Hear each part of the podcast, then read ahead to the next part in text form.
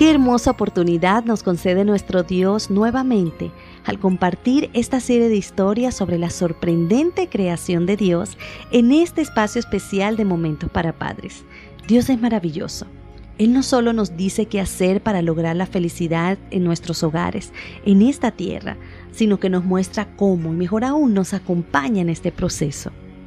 El tema que estaremos compartiendo el día de hoy lleva por título Los padres son irreemplazables, parte 2. La madre es la encargada de la gestación y Dios la ha dotado de las condiciones que ayudan a perfeccionar ese don.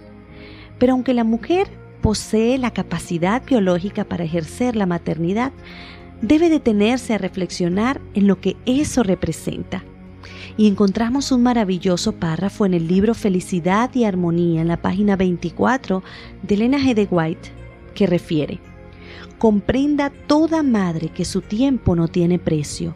Su obra ha de probarse en el solemne día de la rendición de cuentas. Entonces se hallará que muchos fracasos y crímenes de los hombres y mujeres fueron resultado de la ignorancia y negligencia de quienes debieron haber guiado sus pies infantiles por el camino recto.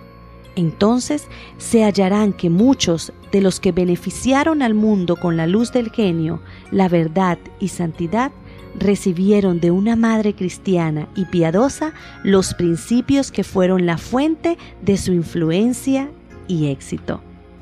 No hay duda que la madre es la figura central, pero no exclusiva en la educación de los primeros años de la existencia de los hijos. Ella debe construir los pilares más sólidos del carácter y la conducta futura de ellos. Escuchemos algunas de las funciones de la madre.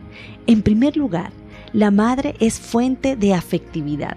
Ella es la primera persona con quien el niño se relaciona. Por eso es que mediante los besos y las caricias y el cuidado, el niño va adquiriendo la seguridad de que es amado y que su vida tiene un significado. En segundo lugar, es la modeladora del carácter de los hijos. Muchas mujeres dan más importancia a las labores domésticas o a su trabajo y se olvidan que deben centrarse en su verdadero papel, que implica la formación del carácter de sus hijos.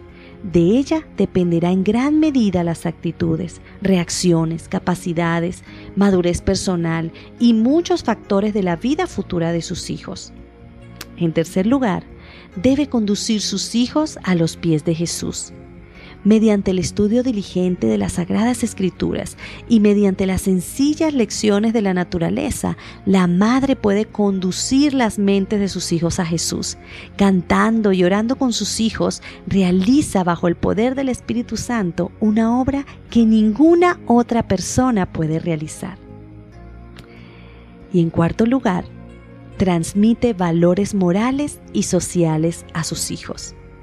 La madre, mediante su ejemplo, su trato cortés y amable, puede influenciar en sus hijos para que estos se mantengan firmes y leales a los preceptos divinos en medio de una sociedad permisiva y corrupta.